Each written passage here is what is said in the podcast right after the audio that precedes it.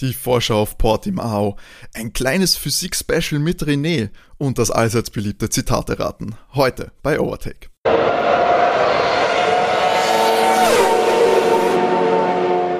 Hallo und herzlich willkommen bei Overtake, eurem Lieblings-Formel 1 Podcast. Mein Name ist Timo und ich bin natürlich nicht alleine. An meiner Seite, wie immer, ihr liebt sie, ihr kennt sie, René und Matti. Hallo liebe Motorsportfreunde. Hallo. Hallo, wir sind an einem rennfreien Wochenende, das heißt heute keine Rennanalyse, sondern wie gewohnt News und Special-Inhalte. Wir haben heute wie immer die Social Media News, die normalen News. Wir haben eine Vorschau auf den anstehenden Grand Prix in Portugal, in Portimao. Und René hat sich heute hat sich heute die Physikbücher der fünften Klasse rausgesucht und hat ein kleines Special zu dem heiß diskutierten Low Rake, High Rake, Aerodynamik etc. Thema äh, herausgesucht und wird euch das referatsmäßig präsentieren. Hoffentlich nicht. Nein, wie auch immer die, die Lehrer ja auch gesagt haben, manchmal es soll ein Gespräch sein, es soll kein Frontalvortrag sein. Das haben sie bei mir bei der mündlichen Prüfung gesagt und das Genau, war ja. ganz schlecht. Es wird nämlich nie ein Gespräch. Du hast nicht freigesprochen und zu viel abgelesen, René. Die haben mir was gefragt, ich habe es nicht gewusst. Das war so ein Monolog. Sehr einseitiger Monolog. Und heute haben wir natürlich auch Zitate raten. Letztes Mal hat, glaube ich, der Metti gewonnen. ja. Das heißt, es steht 1 zu 0 für Metti. Schauen wir mal, ob René heute. Heute wird es ein bisschen knifflig, sage, kann ich schon mal ankündigen. Ich habe mir da ein paar Gustav- Gustav-Stücke rausgesucht. Das wird, wird richtig gut. Habe ich Lust Sehr drauf. Na gut, da wir so eine äh, volle Sendung haben, würde ich sagen, gehen wir gleich in, ins Eingemachte. Fangen wir wie immer mit den News an. Bei Red Bull, Red Bull läuft schon die Planung für die nächsten Jahre, denn Red Bull muss sich natürlich Gedanken machen über die Zukunft seines Motors. Da Honda ja aus der Formel 1 ausgestiegen ist, ist man aktuell dabei, sich ja, eine, ein Motorenprogramm aufzubauen. René, da ist ein bisschen was bekannt geworden. Genau, diese Woche erfolgte der Spatenstich fürs Red Bull Motorenwerk in Milton Keynes, also im Hauptsitz von Red Bull, gleich neben dem Werk, also strategisch recht fein gelegen. Und ähm, der CEO von Red Bull Powertrains wird natürlich unser Christian Horner. Und die sind jetzt aktuell dabei, das Ganze aufzubauen und suchen auch Personal. Also Jungs, äh, wenn ihr Lust habt auf einen Umzug in eine, in eine britische Industriestadt, Red Bull braucht Leute. Sie haben auch schon angefangen zum äh, Rekrutieren und zwar haben sie jetzt den Head of Mechanical Engineering von Mercedes abgeworben, den Ben Hodgkinson. Der war 20 Jahre lang bei Mercedes und wird jetzt der Technikchef von äh, Red Bull Powertrains, aber nicht unmittelbar, sondern der muss eine Vertragssperrestrafe abwarten und wird dann im 23er Jahr oder in der 23er Saison dazustoßen. Ich glaube, das ist ein sehr spannendes Thema, weil der Helmut Marko hat selber gesagt, die können dort jetzt montieren und warten, aber für die Entwicklung fehlt ihnen natürlich noch das Personal und noch das Know-how. Und das befeuert halt momentan wilde Spekulationen, ob da vielleicht noch irgendein großer Partner dazukommt. Ich habe was gelesen von der sogenannten Steirer Connection, nämlich ähm, René, wieso hast du uns nicht gesagt, dass du einsteigen willst? ja, also Cool. mit, mit deinem Bruder. das wäre gut eigentlich. Das wird, das wird ein Podcast in neue Höhen heben. Eigentlich schon deswegen. Nö, wisst ihr, wer alle Steicher sind? Arnold Schwarzenegger. Richtig. Aber auch Didi Mateschitz, Helmut Marko und Fritz Enzinger. Und den letzten im Bunde kennt man nicht, aber Fritz Enzinger ist der Gesamtverantwortliche für den VW Motorsport. Ja, VW habe ich auch schon gehört jetzt. Und der Helmut Marko dementiert nichts, sagt aber auch zu nichts Ja, sondern sagt nur, ich rede mit. Und äh, es geht schon ein bisschen länger, das Thema mit VW. Aber die, die große Frage ist, oder was viele halt ein bisschen so mutmaßen ist, ob nicht VW eine seiner Marken in die Formel 1 bringen könnte. Ich denke da zum Beispiel an Porsche. Porsche und Audi ist lange im Gespräch schon. Aber So, ich habe gedacht, ich hab gedacht, jetzt kommt das, das VW Polo Team. Polo-Team. Nein, das Skoda. Das gut. Nee, es, ihnen gehört ja auch Lamborghini. Und genauso würde ihnen Bentley gehören. Also die hätten schon sehr, sehr zugkräftige Marken, die Aber man da Bentley ist nicht so bekannt für die Sportwagen. Da würde ich dann eher Lamborghini sehen. Na gut, ist Aber- Alfa Romeo so bekannt schon- für die Sportwagen? Ja, naja, eher als Bentley. Ich meine, Ja. das auch nicht unbedingt, aber Na gut, aber der Bentley hat jetzt ein 1000 PS Auto und der Alfa Romeo hat unzuverlässige Kleinwegen, wie wir wissen. Vom ja, ja, aber, aber der Bentley wiegt halt auch, keine Ahnung, fünf Tonnen. Ich- 400 km/h. Ich, ich werde mal Manu fragen, wie schnell seiner fährt. Na, das ist schon recht. Der, der Bentley sicher nicht, aber ich könnte mir gut vorstellen, Porsche oder Lamborghini. Es wäre ja nur das Branding für einen Motor, würde ich mal stark davon ausgehen. Na Oder klar, klar, sicher. Wenn jetzt Red Bull würde seine Namensrechte nicht hergeben. Naja, sie können es wie bei. Aston Martin machen, dann heißen sie dann äh, Porsche, na Red Bull Porsche oder irgend sowas. Ja, sie haben ja beim letzten Mal ja auch äh, Aston Martin, äh, äh, Red Bull Als- Racing geheißen, bevor Ja, das aber wer, wer hat's wirklich so genannt? Ich meine, das ist ja auf jeden Fall der, äh, der verliert auf jeden Fall, der, der, die Wagenmarke ver verliert auf jeden Fall, weil jeder sagt Red Bull. Ja, das Aston. Martin jetzt profitiert von, jeder sagt Aston Martin, aber wenn's Red Bull Porsche Racing Team heißt, dann sagt jeder, der die Red Bull werden, sind schnell und nicht die Red Bull Porsche. Für. VW, glaube ich, ist es, du könntest mehr verkaufen, wenn du, wenn du Audi reinbringst. Weil ein Audi kann man sich eher leisten als ein Porsche. Kommt drauf an, wie elitär du sein willst. Aber Mercedes, ja, bei Mercedes hast du definitiv die letzten Jahre, hast du auf der Straße wesentlich mehr gesehen als, als früher. Ich Was, weiß aber nicht, ob ich das der Formel 1 zugute halten würde. Äh, gutes Marketing halt. Und ich glaube einfach, durch die Marke Audi könntest du mehr pushen. Zum Motorenthema, er traut sich ja zu, dass das Red Bull selbst quasi eine Eigenregie schafft, ohne, äh, ohne dass sich da einen langjährigen Motor Motorenexperten wie VW oder so ins Team zu holen, weil, ja, schlägt da Geld, diese jahrelange Expertise? Du brauchst auf jeden Fall das Personal. Also wenn, wenn Red Bull bereit ist, das auszugeben, könnten sie am Weltmarkt die Motorenspezialisten einkaufen. Sie können ja durchwegs alle Leute von Honda, von anderen Automobilherstellern oder von der AVL, weil wir von der Steiermark sprechen, die sind ja auch führend in der Verbrennungsmotorenentwicklung, rekrutieren. Aber ist halt, ist halt schwierig, dass man, wenn man was noch gar nicht gemacht hat, innerhalb kurzer Zeit konkurrenzfähig sein will, weil die, die Chassisabteilung mit dem Adrian Newey, die ist ja bahnbrechend und führend, aber natürlich haben die auch Jahre gebraucht, dahin zu kommen, wo sie jetzt sind. Das heißt, du brauchst da irgendeinen Genius, der dem Ganzen vorsteht und wirklich gute Leute, die mit ihm zusammenarbeiten. Ich meine, was halt für sie spricht, ist, wir haben ja den Freeze von 22 bis 24. Das heißt, du hast eigentlich relativ lang Zeit, das Ganze zu erlernen jetzt im Vergleich zu, zu einer normalen Formel 1 Saison. Weil wir haben ja erst ab 25 komplett neue Motoren. Und dieses Jahr entwickelt ja Honda noch fertig. Ihr wisst schon den Bioethanolanteil, den wir ab der nächsten Saison haben. Das wird ihnen Honda noch machen. Das heißt, eigentlich müssen sie in der 22er, 23er und 24er Saison jetzt nichts anderes machen, als den Motor von Honda nehmen, wie er ist, produzieren, montieren und warten. Das ist halt schon ein guter Einstieg. Aber ab 25 müssen sie selber einen machen und dann brauchst halt Leute, wie sie Ferrari oder Mercedes hat. Ich traue es ihnen schon zu, weil das sind jetzt doch, wenn man es so nimmt, drei Jahre Vorlaufzeit, ist viel. Ja, solange sie bereit sind, das Geld zu investieren, das sowieso, weil das, sagen wir mal, Aber so wie es sie ist, davon haben sie mehr als genug. Ja. da müssen sie sich keine Sorgen machen. Ich bin sehr gespannt, weil Honda ist ja auch zurück zur Formel 1 gekommen. Da, wann war denn das? Mittlerweile jetzt auch schon 2014.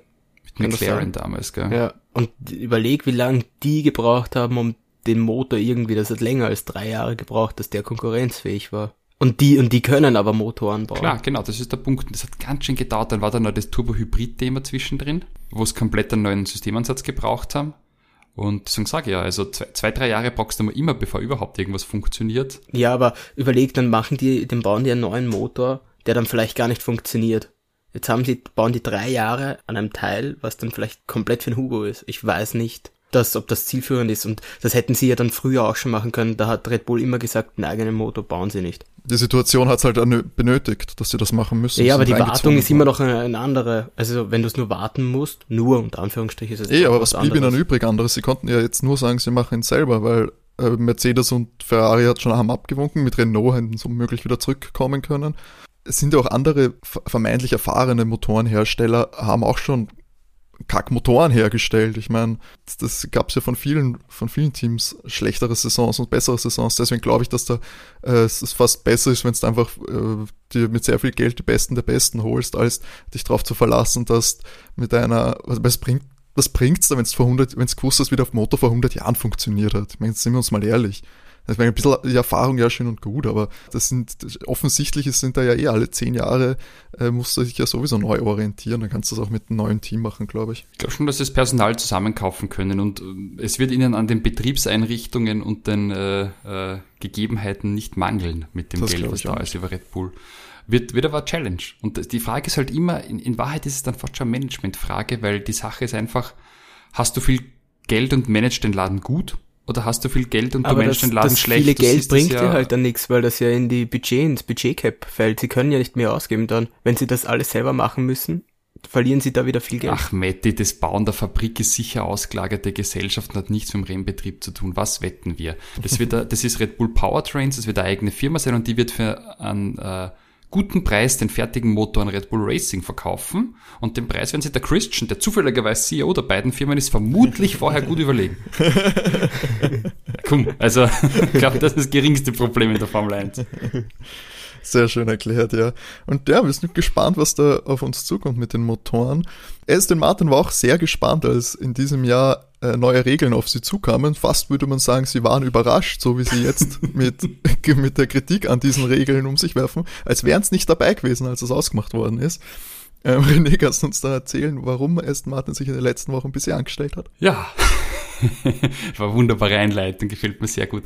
Ja, natürlich war Aston Martin wie alle anderen Teams mit dabei bei der Regelausgestaltung und hat die auch bejaht und zugestimmt. Der Punkt ist der, man wusste einfach im Vorfeld der Saison nicht, wie diese Änderung am Unterboden, wir kommen nachher da ein bisschen drauf zu sprechen, sich auf die einzelnen Wagenkonzepte auswirken wird. Das hätte sowohl fatal fürs High-Rig als auch für das Low-Rig-Fahrzeug sein können. Viele haben geglaubt übrigens, dass das High-Rig-Fahrzeug vor der Saison ganz, ganz schwer drunter leiden wird, dass ihm dieser Unterboden verkleinert wurde.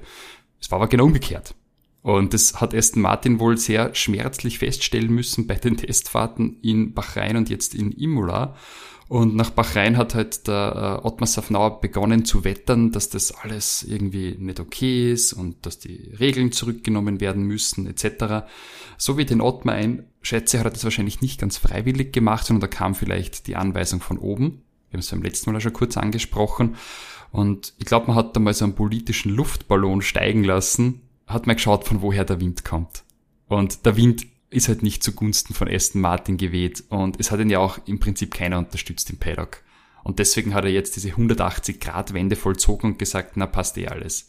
Weil in Wahrheit war das ja für uns schon letzte Woche klar, dass niemand mehr das Reglement ändert, weil ein Team da jetzt eine Beschwerde einlegt. Aber ich nehme an, dass der Daddy Stroll nicht gerne verliert und halt einmal seinen äh, getreuen Mittelsmann davor geschickt hat, um zu schauen, was passiert. Aber die kennen nichts anderes eigentlich als das, das zu akzeptieren. Und deswegen haben sie jetzt die Regelkritik an der FIA sehr abgeschwächt und im Prinzip, was man immer sagt in der Formel 1, wenn man nichts sagen will, ja, wir schauen, wir analysieren das.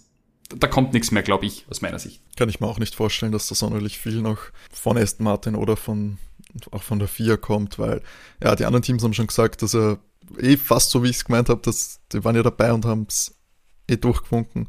Scheinbar war wirklich viel Ungewissheit dabei am Anfang, äh, auf wen sich das am stärksten auswirkt. Aber komm, ja, du hast die Regeln gewusst und du bist ja selbst schuld dann, wenn du damit nicht umgehen kannst. Und sind wir uns doch mal ehrlich, also wenn wir davon ausgehen, wie viel sie, wie viel sie immer von Mercedes sich inspirieren lassen äh, beim Autobau, dann sind selbst schuld. Äh, wenn sie sich da nicht drum kümmert haben, dass sie da vielleicht Eigeninitiative zeigen und aufs bessere Modell setzen. Keine Ahnung, ja, sollen sich nicht so anstellen. Es ist, glaube ich, inzwischen mehr Image-Schaden für sie als als es bringt, wenn sie sich da jetzt so als vermeintlich schlechter Verlierer darstellen.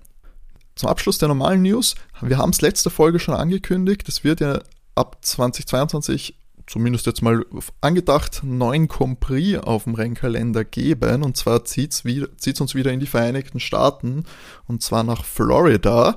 Und da gab's jetzt schon einen ersten Einblick und ein paar Details äh, zum anstehenden Compris in Miami. Matti, kannst du uns da mehr dazu sagen? Wie du schon sagst, der Compris wird in Miami stattfinden. Wobei ich glaube, es ist ja nicht wirklich Miami, oder? Ich glaube, es ist nicht die Stadt Miami. Nein, es ist glaub, direkt es ist, daneben. Es ist außerhalb aber noch, gell? Ja, mhm. ja. Äh, sie haben einen 10-Jahres-Vertrag. Der Grand Prix wird um den, um das Hard Rock Stadium gefahren werden. Ähm, das ist das Hard Rock Stadium, ist das Footballstadion. Er wird ungefähr 5,4 Kilometer lang sein. Und was ihnen wichtig war, bei der Kreation des Grand Prix war, dass ähm, das Überholen gut möglich sein wird. Sie haben dann ein, ein Video, ein Video gepostet, wo sie den Grand Prix, die Streckenführung praktisch vorstellen. Für mich hat das schon alles sehr eng gewirkt. Es, sie haben drei längere Geraden. Man, es gibt aber noch keine Info, ob da wirklich zu jeder Geraden ein DRS-Fenster kommt. So in dem Video fand ich es jetzt nicht so spektakulär. Da bin ich halt sehr gespannt, wie das dann tatsächlich sein wird. Der Vertrag in Austin rennt aus. Sie würden gerne, also das ist in äh, Texas, und sie planen, dass man zwei Grand Prix in den USA fährt. Aber es ist noch kein neuer Vertrag mit Austin ausgehandelt worden. Das heißt, es könnte auch Austin wegfallen und Miami dann der Standard USA Grand Prix wäre. Wobei es schon sehr, sehr krass wäre, weil sie eben schon so viel davon reden, dass sie mehrere USA Grand Prix ja, haben wollen. Sie, es ist ja auch im Gespräch mit äh, Las Vegas, ist auch noch einer im Gespräch, mhm. aber nicht für nächstes Jahr, sondern in Zukunft. Die Pläne gab es ja schon mal, glaube ich. Die gab es für, für Miami schon mal und das hat damals ähm, die Bürgerinitiative so, okay. niedergerockt, die jetzt auch wieder dagegen ankämpft. Ja. Da bin ich eh gespannt. Aber man weiß noch nicht, wann der Miami Grand Prix angesetzt wird, ob der in der ersten Hälfte der Saison angesetzt wird oder in der zweiten oder ob man so einen Tripleheader macht mit Kanada dazu, dass du dann drei Wochenenden praktisch Nordamerika hast. Ist alles noch in Planung. Ja, man muss natürlich schauen, dass es eben auch nicht in die, in die Football-Saison fällt, würde ich sagen. Wenn sie das, diese Strecke natürlich aufbauen, ich schätze mal, das hat auch ein bisschen Vorlaufzeit etc., den Parkplatz, an dem es fahren werden, werden es brauchen. Ich meine, ab Jänner nicht, das sind die Dolphins, also. Aber kurz mal von meiner Seite, findet ihr das landschaftlich ansprechend, wenn man vom Parkplatz an Formel 1 Grand Prix fährt? Weil ich bin da virtuell mitgefahren, wie der Matti gesagt hat bei dem Video, und ich dachte mir, das, also es ist jetzt nicht so dieser Miami Beach Flair, den ich mir hm, erwartet ja. hätte, weißt du, da am Strand runterballern auf der einen Seite das Meer, sondern das ist einfach ein Parkplatz das war ja auch geplant, aber dann haben sie eben gesagt, dort konnten sie die Streckenführung äh, nicht, sie konnte die Strecke nicht so auslegen, wie sie sich das gern vorgestellt hätten. Deswegen haben sie es dann dorthin verlegt, weil dort haben sie eben dieses riesige Sportareal, da sind ja auch sehr viele Tennisplätze. Ich finde es halt ein bisschen, es, haben, es gab eh, ähm, Markus Eriksen hat, fand ich ganz gut zusammengefasst, er hat drunter gepostet, Sochi 2.0. Den Vergleich habe ich auch öfter gelesen. Sochi und auch Hanoi ist genau. wird oft als Vergleich äh, gesehen. Bei du Miami ist halt, nix. Ja, du siehst nichts. Das Problem ist halt, es ist halt, wie schon gesagt, nicht direkt in Miami, es ist halt die Vorstadt. Und so haben sie sich vielleicht am ersten noch mit der Bürgerinitiative einigen können, weil ich weiß nicht, wie nah die Wohnungen um das Stadion herum sind. Da störst vielleicht noch am wenigsten Leute, weil da immer Trubel ist aber es, da leidet halt darunter. Du hast halt dann eben nicht das Flair. Okay, die, die Luftaufnahme, die werden es wahrscheinlich, da werden es vielleicht noch ein bisschen was mitkriegen vom Meer und so weiter, wenn sie das gut einstellen, aber für den Compris selber an der Strecke ist es relativ zart. Zur Verteidigung, ich würde jetzt das Video natürlich jetzt nicht so direkt nehmen, weil das ist ja, äh, das, diese Videos basieren ja, glaube ich, auf einem Videospiel, sogar auf so einer Racing-Simulation mit einer, einfach mit einer Formel 1 Mod noch dazu, dass du das Auto hast. Das ist, ja, das ist jetzt keine authentische Änderung der Umgebung, würde ich sagen. Aber ja, viel mehr würde ich mir nicht versprechen direkt. Und ja, ich finde die Strecke so auch recht äh, unpersönlich. Also es hat keinen richtigen Charakter. Find, ja, schaut halt aus wie, ja, wie jeder andere, sehr, sehr lange Geraden auch. Das, natürlich, sie wollen das überholen sexy machen, aber ich weiß nicht man hätte, man verspricht sich mehr, wenn es heißt, es geht nach Miami. Ja, ich habe mal gedacht, also Miami hat ja so einen Ruf zu verteidigen, oder Fast Cars and Cocaine. Ja, Fast Cars hätten wir mal. ähm, was, was anderes noch, weil äh, Matti vorher gesprochen hat von Austin.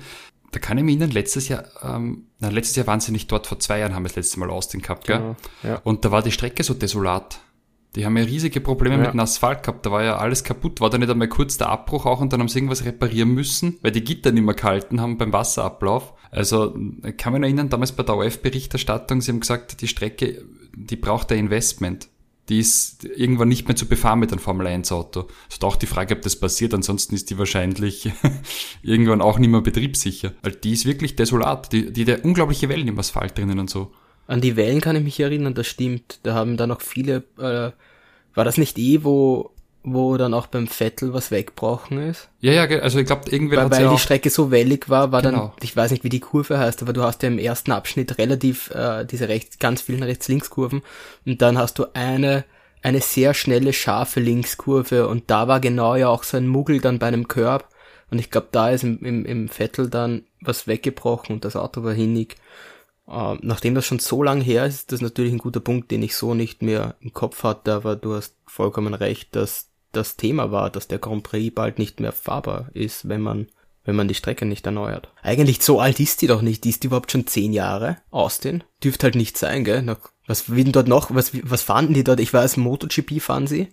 Die Amerikaner haben, äh, Indie haben sie auch Probleme mit dem Asphalt gehabt. Irgendwie kriegen's die auch nicht ganz gebacken. Ja, ich weiß nicht, vielleicht müssen wir mal Günther Nussbaum hinschicken. Der in Österreich, der sehr beliebte äh, äh Moderator von Push am Bau.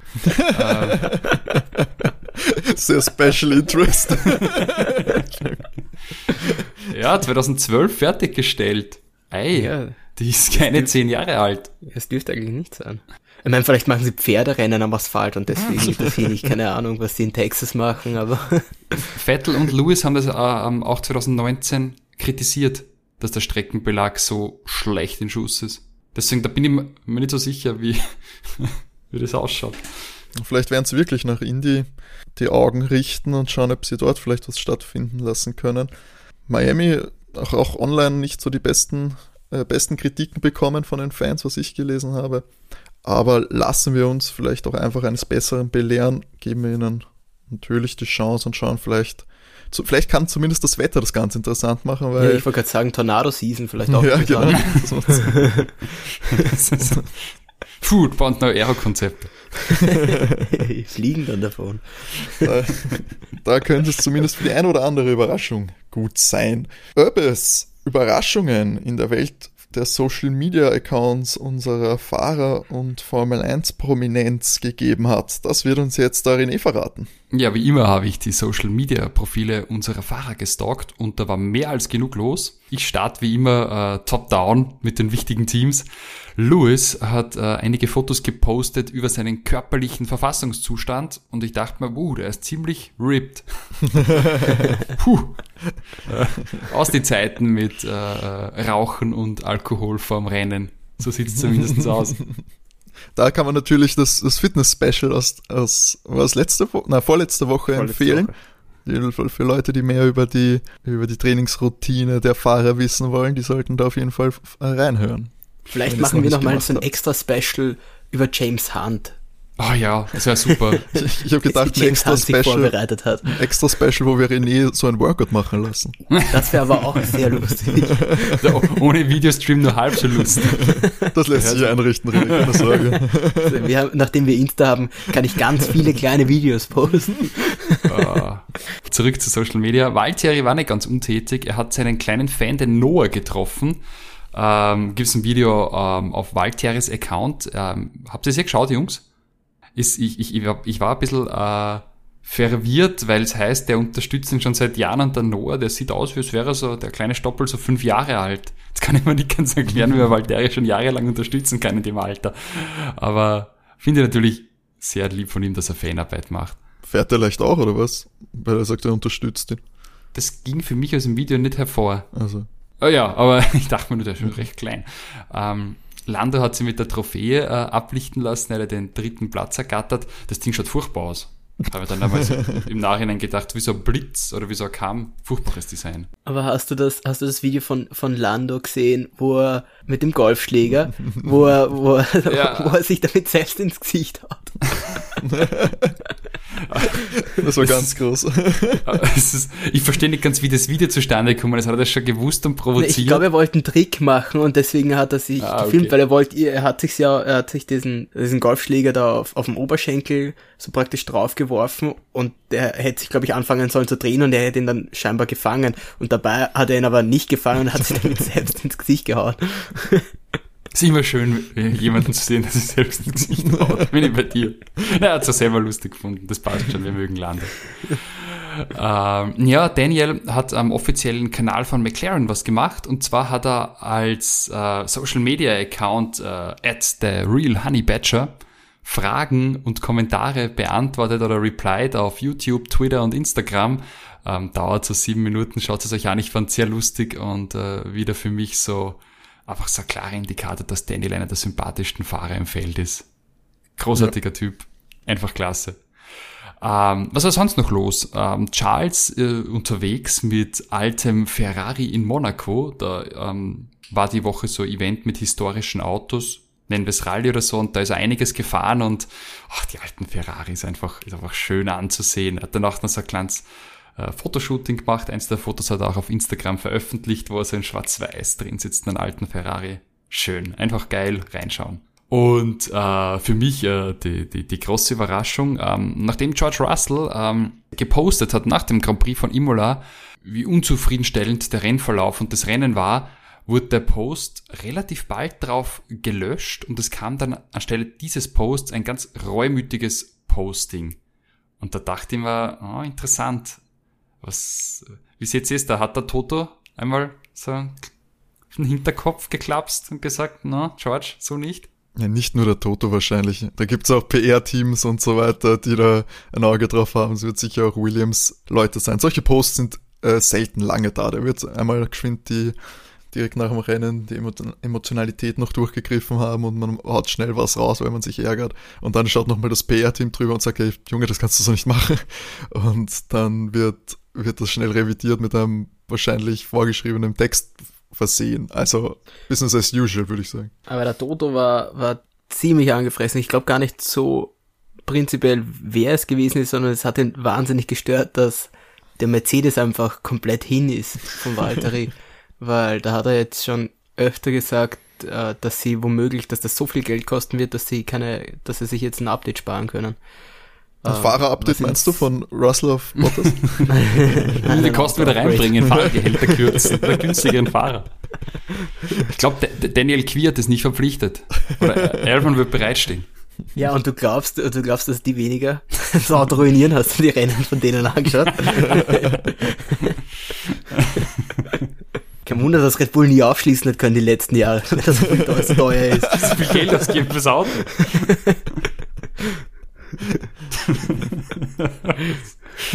oh, apropos äh, Elben und Quiert, ich weiß, sie sind beide keine aktuellen Fahrer, aber ich schaue mir immer gern die Profile von den beiden an und da war was richtig Geiles drin die Woche. Und zwar ist ja Quiert Boxer und Elben hat jetzt auch begonnen zu boxen und ähm, hat dann irgendwie bei so einem Post reingeschrieben, ah, er ist noch nicht gut, aber für Daniel Quiert reicht's.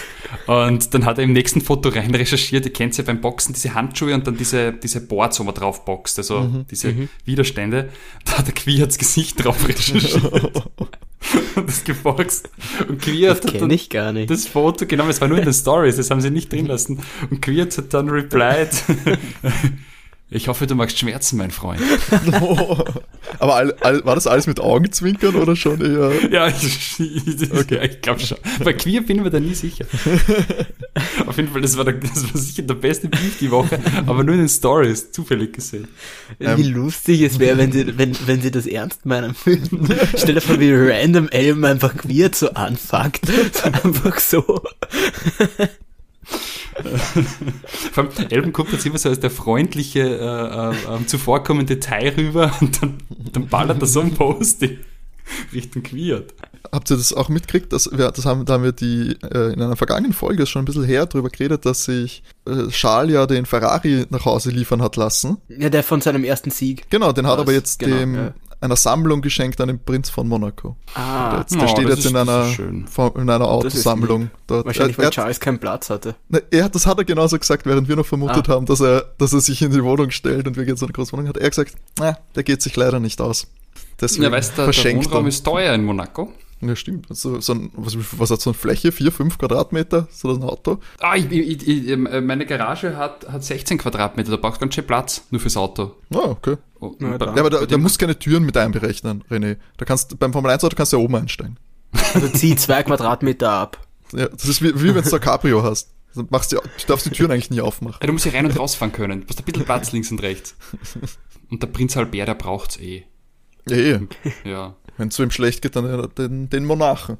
Nein, das ist nicht der Prinz, Entschuldigung, das ist der Fürst. Das ist der Fürst. Fürst, Entschuldigung. Der Prinz sind die Kinder dann, logischerweise. Ja. Dass wir das auch richtig sagen. Ja, ja natürlich, Fürst. wir wollen kann man, kann man, kann man die Autosammlung sehen, weißt du das? Du, du stellst Fragen, wahrscheinlich würde ich schon sagen. Das, das wäre cool, weil wenn man, wenn man, hin, wenn man wenn man hinfährt und sich das anschaut, kannst du den originalen Wagen können. Fände ich cool. Das wäre super bitter, wenn er den privat schenken würde. Das wäre dann so, was? ist, Das klingt also, schenken irgendwie einfach so privaten Formel 1 Auto für die Sammlung Vielleicht schenken. wird er dafür geadelt oder so. Ich weiß nicht, ob es das in Monaco gibt. Dass er Ritter wird oder so. Ich glaube, das Prinz ist noch bei Kindern. Prinz. Prinz Charles, boah, geil. Wird adoptiert wie Prinz Markus von Anhalt. Boah, du, du, du meinst der, der, der, der Adoptiv-Thronfolger. Genau. Boah, geil. Ehemaliger Formel 1-Fahrer, vielleicht Weltmeister und Fürst von Monaco. Gute Visitenkarte. Irgendwie aber schon wieder, das klingt schon wieder geil. Also wirklich, wirklich geil. Hat er ausgesagt auf jeden Fall. Na gut, das hat er jetzt auch schon, glaube ich. Mach ich mir keine Sorgen um den, um den lieben Schal. Wir, wir wissen ja nicht, vielleicht sagt er privat viel. Ja, wenn es in Monaco geht, musst du auch ins Casino gehen, die ganze Ja. Zeit eigentlich. Da ist das Highlife. Na er gut, tatsächlich nicht so wirkt, gell. Dann muss er dann Doch hoffentlich- eher wie wir vom Computer. dann muss er, damit er sich noch finanziell absichert, ein paar Mal gewinnen. Vielleicht passiert das ja auch schon nächstes Wochenende in Portimao, denn da findet der dritte Grand Prix der Saison statt und wir haben nur eine kleine Vorschau auf den Port großen Preis von Portugal. Metti, was, wie schaut's denn aus in Portugal? Okay, also erstens mal, ich weiß absolut nicht, ob ich das richtig ausspreche. Ähm, er heißt Autodromo Internacional do Algarve. Ja, wie auch immer, halt, stellt sich das Portugiesisch vor. So Portugiesisch klingt immer so ein bisschen wie betrunkenes Spanisch. Ja, dann, ich kann auch Spanisch nicht. Aber betrunken sein. Ich auch gesagt, ja. ähm, es liegt im Süden Portugals, in der Nähe von Lagos. Wo wir schon Ah. waren, Metti. Da waren wir schon ja, surfen. äh, ich habe natürlich gleich geschaut, wie weit es äh, von Arifana Mhm. äh, weg ist. Aber es ist auf, wenn du es dir über, über Google Maps anschaust, liegt das wirklich nicht weit weg von Lagos. Also praktisch die, neben, die nächste Stadt einfach am Meer. Die Eröffnung der Strecke war 2008, hat auch ein bisschen was gekostet. Interessant ist, dass sie, das ganze Areal 300 Hektar groß ist. So im Vergleich, so ein Hektar ist ein Fußballfeld. Wir haben dort eine Hauptstrecke, da gibt's eine extra Kartbahn, äh, es ist ein riesiger Sportkomplex noch, es ist ein Hotel dort und Wohnungen gibt's auch noch. Also also ein wirklich großes, großes Areal. Zum, äh, zur Strecke. Sie ist 4,7 Kilometer lang. Ähm, es sind bis zu 16 Layouts möglich. Wenn man sich die Strecke so anschaut, hätte ich das jetzt nicht gedacht. Ist das viel für so eine Formel 1 Strecke? Oder? Ja, wenn du da anschaust, äh, Österreich gibt's ein Layout. Na, okay. Kannst den vielleicht noch umdrehen, aber dann hört sich's wieder auf. Wir haben 15 Kurven, es sind 9 rechts, 6 Linkskurven, es werden 66 Runden gefahren. Die längste Gerade haben wir bei der Stadt Zielgeraden, die ist 900 Meter im lang.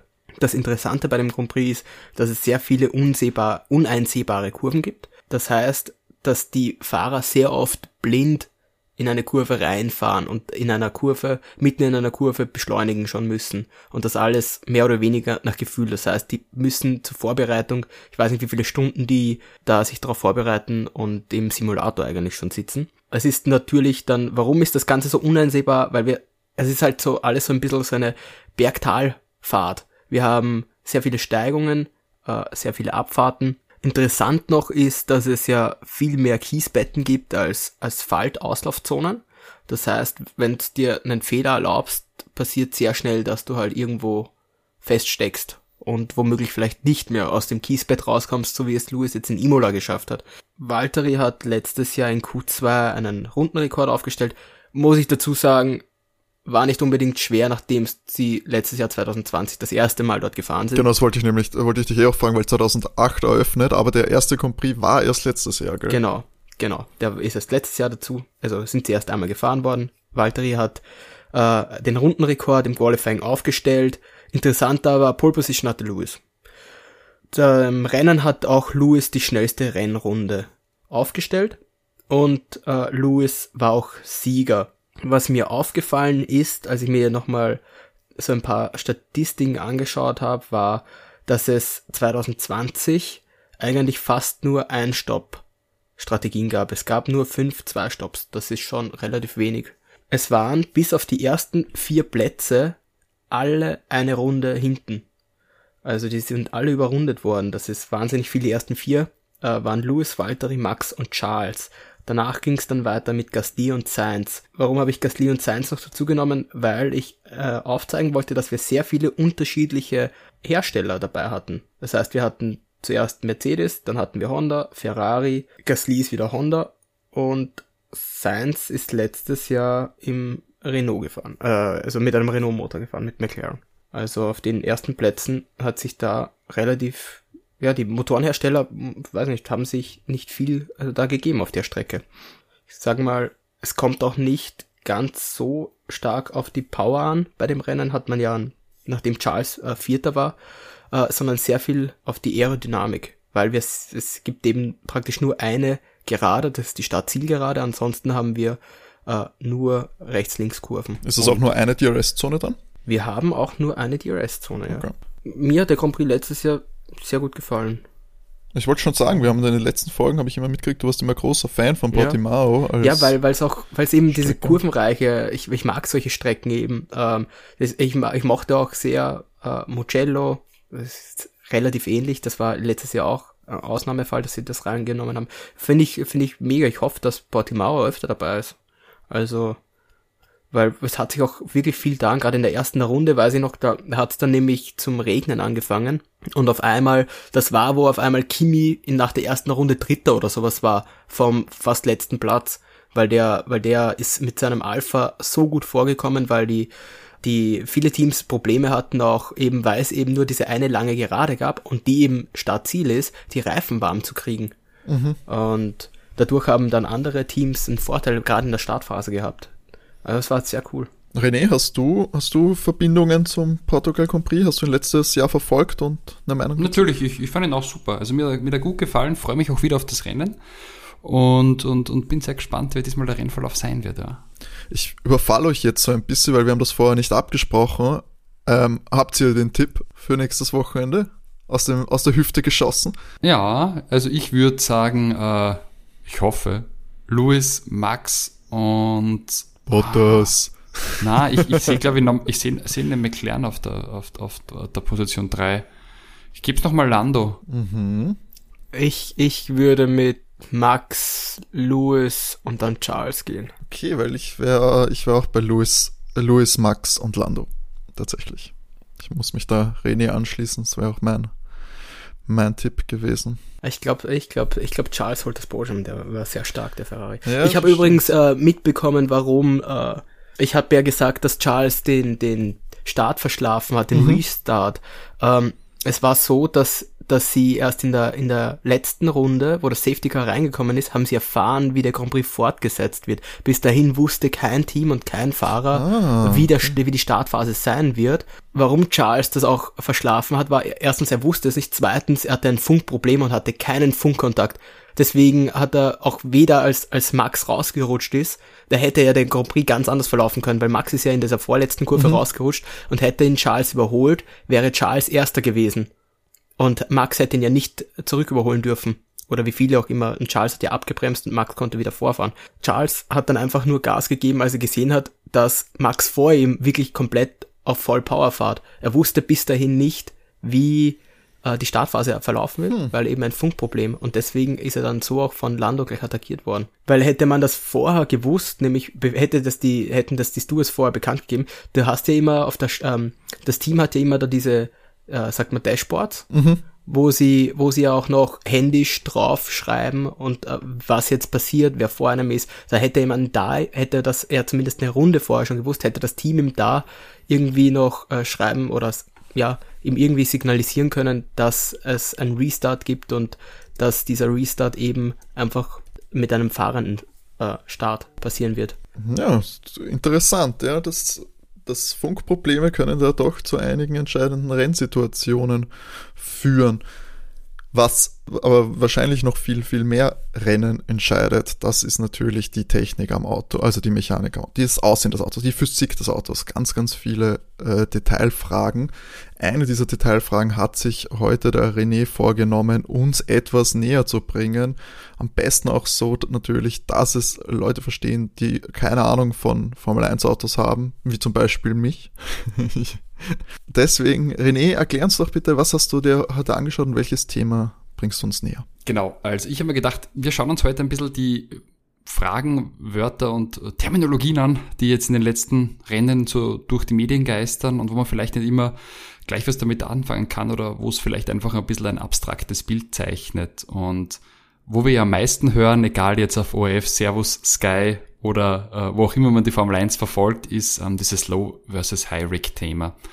Und auch die Änderung am Unterboden. Da haben wir gedacht, schauen wir uns das Ganze doch mal an. Also man hört ja immer davon, äh, Red Bull ist jetzt ähm, so schnell wegen dem High-Rig-Konzept und Mercedes ist so langsam wegen dem Low-Rig-Konzept. Wir werden euch da ähm, pünktlich zum Release vom Podcast zwei Bilder posten, da könnt ihr dann mitschauen, damit ihr mit den Ausführungen da halbwegs was anfangen könnt. Auf Instagram.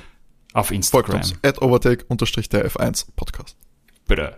Ähm, um was nämlich vor allem geht, ist, ähm, Rake ist nichts anderes wie der Anstellwinkel. Das heißt, du hast ja die Vor- und Hinterachse über jedem Auto und wenn man sich jetzt dann Red Bull und dann Mercedes übereinander oder im Vergleich ansieht, dann sieht man, dass der Red Bull wesentlich steiler im Winkel steht. Das heißt, die Hinterachse sitzt einfach höher als beim Mercedes. Daraus ergibt sich ähm, im Prinzip eine ganz einfache Sache. Wenn der Winkel höher ist, dann ist das Dreieckchen, das unter dem Auto entsteht, größer beim Red Bull. Das heißt, wir haben da mehr Fläche im Unterboden und theoretisch mehr Platz für Luft, größeres heißt Volumen das, dass können wir da schneller oder langsamer ist prinzipiell? Das heißt mal aufs erste noch gar nichts, weil wir einfach zwei verschiedene Ansätze haben. Wenn du, du überlegst, wie so ein Unterboden funktioniert, dann muss man zum einen mal das sagen, das Formel 1 Auto ist das Gegenteil von einem Flugzeug. Denkst ans Flugzeug, ihr fliegt in den Urlaub, ihr habt so den Flügel. Das Flugzeug ist so gebaut, dass die Oberseite des Flügels einen Unterdruck kreiert und das Flugzeug saugt sie nach oben. Lift, da, Auftrieb, dadurch entsteht Auftrieb. Und bei der Formel 1 ist es genau das äh, Gegenteil.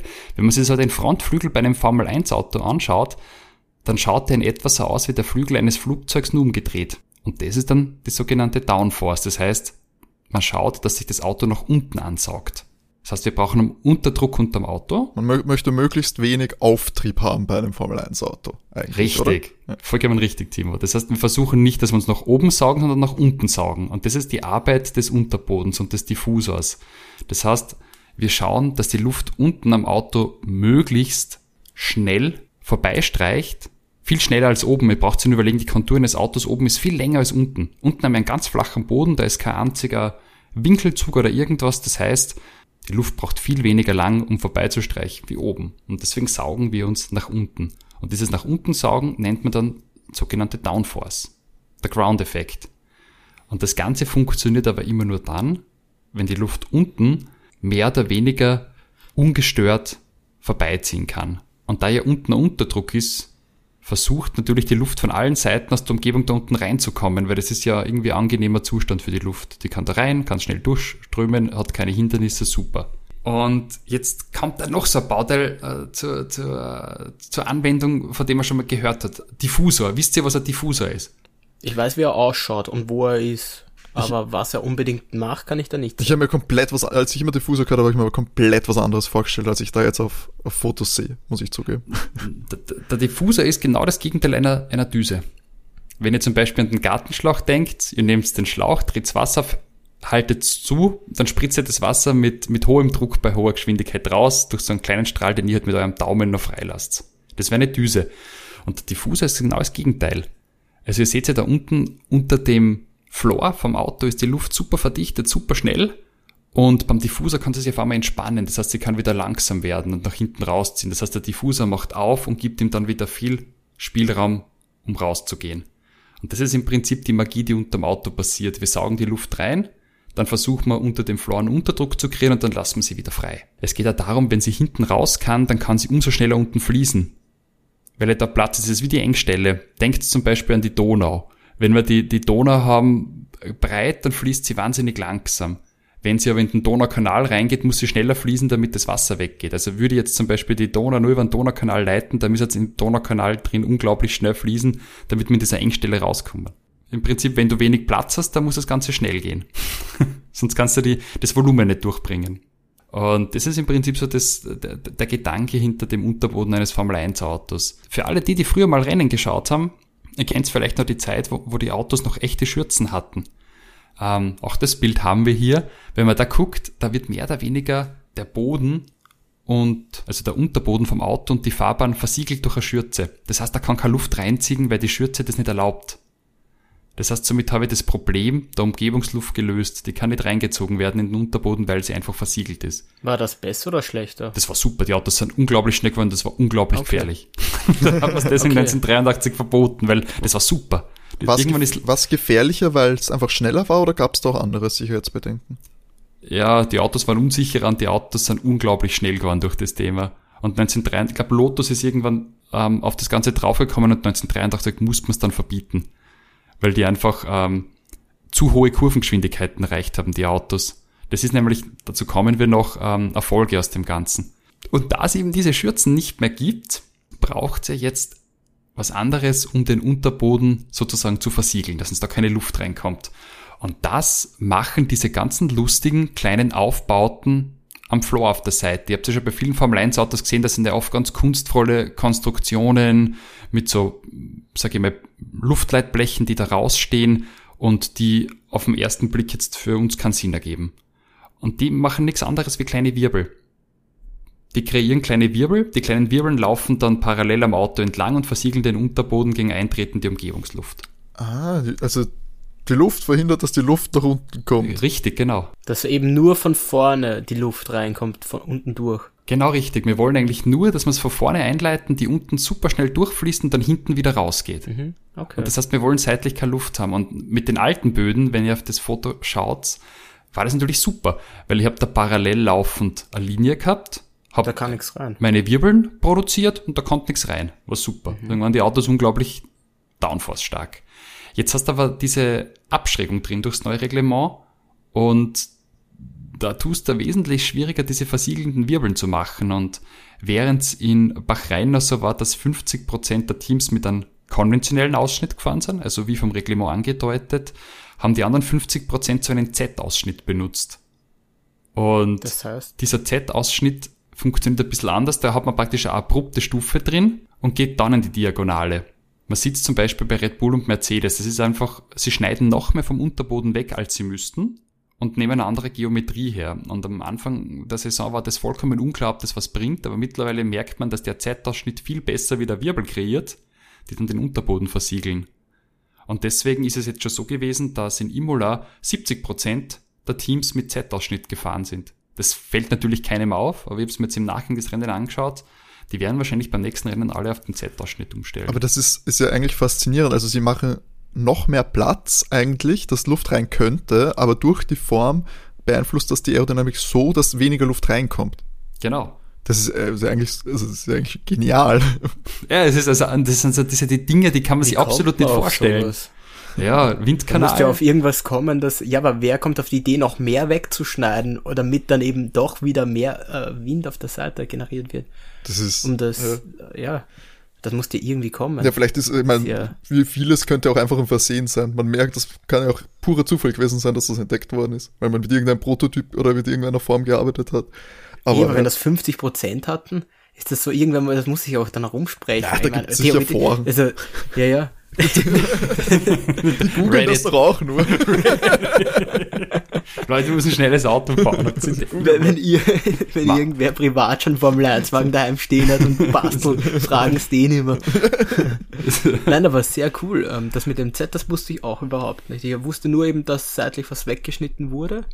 Und das mit dem Z, keine Ahnung, für mich komplett neu, sehr interessant. Sehr, sehr interessant, ja. Und, und auf jeden Fall, ähm, das ist jetzt einmal so die Grundlage. Und jetzt eins muss man noch dazu sagen, bevor wir auf Low versus High Rig eingehen und warum das eine besser funktioniert als das andere.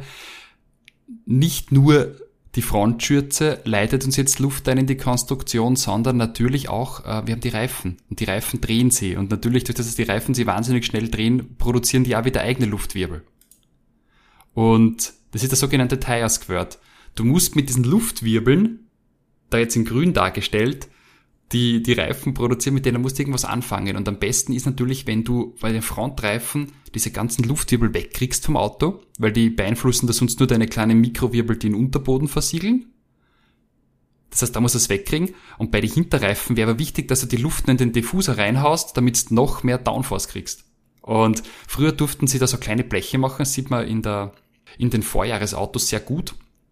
Die haben dann so funktioniert, dass man von oben weg den Luftstrom durch den Unterboden reingeschleudert hat und, den, und durch den Diffuser wieder rausging. Und diese Bleche wurden aber auch verboten. Das heißt, auch jetzt muss man sich überlegen, wie man beim Hinterreifen die Luft wegkriegt und du musst natürlich mit der Luft aber auch noch die Bremsen belüften. Das heißt, ein bisschen was davon brauchst, die muss in der Bremsbelüftung rein, aber das meiste sollte eigentlich möglichst, sag jetzt mal, unauffällig beim Auto weggehen. Aber ist nicht das genau das äh, bei den Hinterreifen, was nämlich McLaren, was die jetzt geschafft haben bei ihrem Diffuser, was den Diffuser und Unterboden so besonders macht bei McLaren? Weil die, die haben ja irgendwas nämlich, die haben nämlich die Bleche jetzt nämlich einfach anders befestigt und den Diffusor etwas anders gebaut, glaube ich. Genau, richtig. Damit, Sie haben da ja. den, den, den Mittelsteg vom Getriebetunnel mitgenommen. Das ist nämlich offiziell kein Teil des Diffusors und haben da Finnen runterzogen. Geniale Lösung. Ähm, ist aber eh schon teilweise nachgebaut worden von den anderen Teams. Aber die praktisch oben am Floor, dem schwarzen Floor, darf jetzt keine Öffnung mehr sein. Das ist das große Problem. Das heißt, du kannst von oben nach unten nichts mehr einbringen, aber du kannst natürlich beim Diffusor schon ein paar Tricks und Register ziehen. Aber das heißt, auch die Reifen darfst du nicht vergessen in der ganzen Gleichung. Und, und jetzt kommt das eigentlich Interessante. Wenn man jetzt an Low vs. High Rig denkt und du schaust dir ein High Rig Auto an, dann stehst du ja hinten viel größer offen als der Mercedes mit dem Red Bull. Das heißt, du hättest hinten potenziell die Chance, dass viel mehr Luft von der Seite reinkommt, wenn deine kleinen Mikrowirbel nicht gut funktionieren. Bei einem High Rig. Genau. Und ja. deswegen hat jeder geglaubt, dass der Red Bull schlechter sein wird, vor der Saison, weil das Problem musst du lösen können. Und das ist, das ist kein einfaches, aber scheinbar hat das Red Bull sehr, sehr viel besser geschafft als Mercedes. Und das ist das, was alle verwundert, weil das eigentlich so gegen den ersten, gegen die erste logische Betrachtung spricht. Weil eigentlich ist ja eine kleine Fläche zu versiegeln einfacher wie eine große. Ist ja egal, was du machst. Ein kleines Loch stopfen ist einfacher wie ein großes. Wenn es verspachteln musst oder so. Ferrari ist ja auch High Rake und die haben sie auch offensichtlich einen größeren Schritt gemacht als Mercedes, weil Ferrari hat ja ein, hat das, dürfte das ja auch sehr gut hinbekommen haben. Das ist halt hochspannend. Warum das so geworden ist, das, das kann ich euch noch nicht wirklich logisch sagen, warum die das geschafft haben. Ganz logische Erklärung, weil offensichtlich hat, hat Dr. Helmut Marko einen Deal mit dem Teufel, einen Deal mit dem Teufel eingegangen, um die Gesetze der Physik zu umgehen. Anders kann man sich das offensichtlich nicht erklären. Es schaut halt auch ein bisschen so aus, gell? da fliegt das Red Bull Sponsoring davon. Gives you wings. Gegen den Christian habe ich nichts. Christian ist super. Liebe Christian. Ähm, aber jetzt, was ihr wahrscheinlich eigentlich wissen wollt, was sind die beiden Unterschiede des Konzepts, wenn sie denn beide funktionieren? Ähm, ganz einfach, wenn du ähm, Herrick baust, baust du ein kürzeres Auto, weil du von Haus aus unten mehr Luft unterbringst vom Platz her. Die Fläche ist ja größer. Das heißt, du das kannst wollte ich nämlich auch fragen, weil warum? Weil das ist mir nämlich schon aufgefallen, weil die ganzen Aston Martin oder eben Mercedes, die ganzen äh, Low Rake, die sind der, der Mercedes ist wesentlich größer als nämlich ein Ferrari oder ein Red Bull. Und warum? Also ob das damit eben zusammenhängt? Genau, das ist genau dem, der okay. Grund. Du musst ja irgendwie unten die Luft unterbringen und dann baust du das Auto halt mit einem längeren Radstand, weil dann wird der Fläche vom Dreieck auch wieder größer das okay. sie unten aufspannt. Und nachdem natürlich dann die Autos kürzer sind, ähm, hat das einige Vorteile. Es ist erstens einmal ähm, so, dass du es in, den Kurven besser beherrschen kannst. Das heißt, ähm, auch durch die, durch die Konzeptionierung hast du einfach weniger Untersteuern in den Kurven. Das heißt, du hast einen potenziellen Vorteil beim High-Rec-Auto, beim Red Bull. Und du kannst mit weniger scharfen Flügel fahren, weil du ohnehin mehr Downforce kreieren würdest durch den Unterboden. Das heißt, wenn ihr oben den Heckflügel anschaut, kann man den steiler oder weniger steil stellen. Das heißt, den könntest du potenziell, wen, potenziell weniger steil stellen und trotzdem Downforce-mäßig ebenbürtig mhm. mit Mercedes sein. Und einparken ist natürlich leichter. Richtig, weil er kürzer ist. Das heißt, das, das High-Rack-Auto hat aber auch noch einen anderen Vorteil. Durch diese Geometrie ist es schnell auf der Geraden. Das heißt, wenn du jetzt einen, einen ebenbürtigen Motor drin hast und es geht wirklich nur um die Aero, wird der Red Bull natürlich schneller als der Mercedes auf der Geraden. Okay, und die Entscheidung, dass man es jetzt anders macht, weil das waren ja jetzt alles Vorteile des High Rakes. Sagen wir so, Mercedes zum Beispiel, die fahren die ganze Zeit mit dem Low Rake über die letzten Jahre hinweg. Könnten die einfach sagen, ja, so, boom, wir bauen jetzt, wir bauen das jetzt um? na, na, na, ist völlig unmöglich wegen der Hinterradaufhängung. Wenn man sich die Hinterrad Ansicht, also wenn man von hinten drauf schaut, auf einen Red Bull und auf einen Mercedes sieht man es, ihr müsst einfach nur auf die Streben schauen, die sozusagen ähm, die Achse und die, äh, äh, die Räder hinten aufhängen, verbinden und, und abfedern. Das ist viel steiler und für so eine Änderung musst du ein Token für die Hinterradaufhängung hernehmen, wenn du da hinten eine Änderung machen möchtest.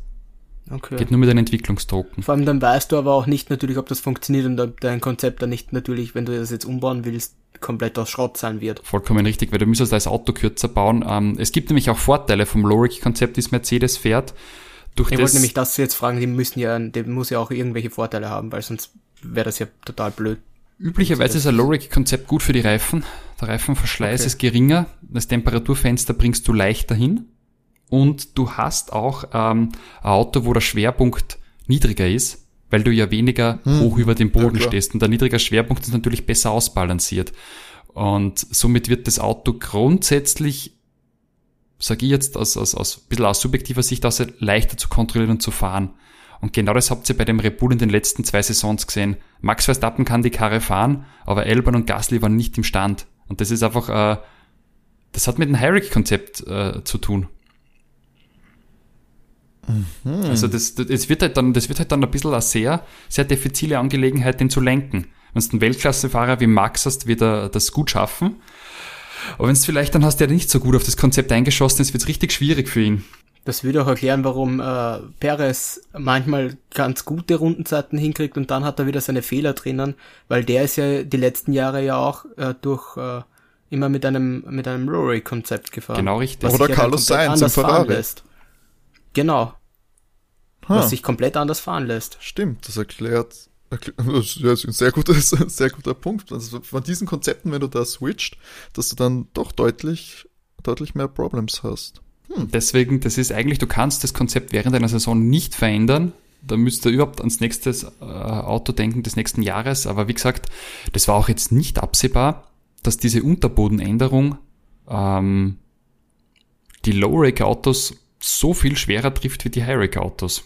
Das ist halt das Tolle in der Formel 1. Oft ist es, sind es dann doch Dinge, die man vorher einfach nicht weiß. Wir haben da jetzt so viel drüber geredet. Was war denn die genaue Änderung? Die da, haben wir das Wenn- jetzt schon besprochen? Ja, wenn, dass dieses Cut, dass dieses Ach so, das Cut. in, Nur- in, nur in das, den das war Unterboden, nur das. in den Unterboden. Dies- das war okay. das, weil das ging doch wegen Pirelli. Pirelli hat doch irgendwas gesagt, dass dass sie, dass man da vom Unterboden was wegnehmen muss, irgendwas, weil die Reifen sonst kaputt gehen. Genau. Weil das war ja letztes Jahr das Problem, dass die, dass zum Beispiel ja in Großbritannien die so viele Reifenplatz ergeben hat, oder? Genau, sie, ein, das sie, war das. Pirelli hat gesagt, sie sind irgendwie nicht imstande, dass einen Reifen bauen, der das aushält. Und jetzt hat Mhm. man gesagt, gut, dann machen wir es 10% langsamer, dann werden die Reifen wieder halten. Also man hätte auch sagen können, er macht einen besseren Reifen. Aber ja, Ja, aber es ist, das klingt schon, klingt schon nach einem Thema für das nächste, nächste Mechanik-Special, und zwar äh, die Reifenthematik, ja auch, sage ich mal, für den durchschnittlichen Formel 1-Zuschauer ähm, ein bisschen ein spanisches Dorf, weil da geht's immer um ganz, ganz viele verschiedene äh, Begriffe und Themen, die man, wo man nicht so schnell durchblickt. Fände ich eigentlich eine ganz gute Idee, da mal reinzuschauen genauer. Falls ihr andere Themen habt, die wir genauer unter die Lupe nehmen sollten und euch René so wunderbar erklären kann, wie hier die Aerodynamik oder das Lower- und High-Rate-Konzept, dann meldet euch gerne unter der E-Mail-Adresse feedback at overtake.at könnt ihr uns gerne eine Mail schreiben oder ihr meldet euch ganz einfach via Twitter at overtakecast oder wie schon erwähnt auf Instagram at overtake der F1 Podcast. Dort äh, werdet ihr auch einige Erklärbilder zu diesem ganzen Thema finden.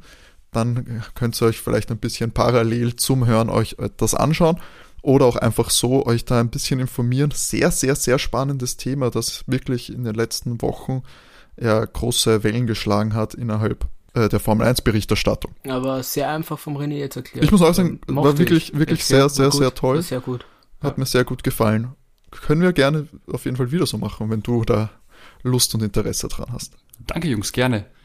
Und Ja. die, die Bilder werden wir auf Instagram reingeben. Macht die vielleicht Genau. noch ein bisschen schöner, die Bilder, und dann könnt ihr euch durchwischen, die uns zuhört. Und dann hoffe ich, ihr äh, für euch passt es auch. Und sonst schreibt uns einfach beim Feedback oder soll ich irgendwas komplett verdreht haben, bitte auch Feedback.